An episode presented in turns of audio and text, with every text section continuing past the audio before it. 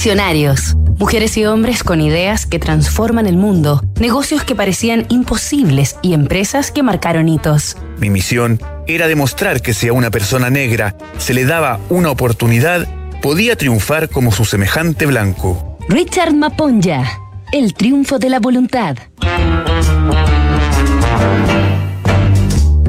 El apartheid es un término en idioma afrikaans que significa literalmente separación.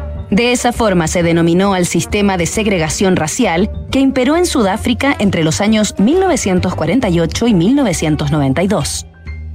El apartheid funcionó a través de cientos de leyes impulsadas por el propio gobierno sudafricano, cuyo propósito fue otorgar privilegios a los hombres blancos que representaban apenas el 20% de la población y que habían migrado desde Europa.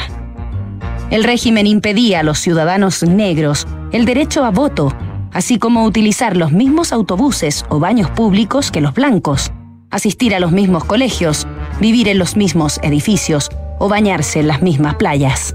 También prohibía matrimonios o relaciones entre personas de distinta raza, entre muchísimas otras restricciones. En dicho contexto, surgieron valientes líderes como Nelson Mandela, que desafiaron las reglas impuestas, arriesgando su vida o deponiendo su libertad. En el ámbito empresarial, el principal icono de emprendimiento, ingenio y rebeldía fue Richard Maponja, amigo personal de Mandela, quien consiguió abrirse camino en el mundo de los negocios, soportando y sorteando todo tipo de discriminación, para convertirse en inspirador testimonio de éxito, determinación y resistencia, instalando sobre el barro los cimientos de un imperio. Esta semana en Visionarios conoceremos la vida, obra y lecciones de Richard Maponja y su voluntad inquebrantable. Nos reencontramos mañana tras sus primeros pasos.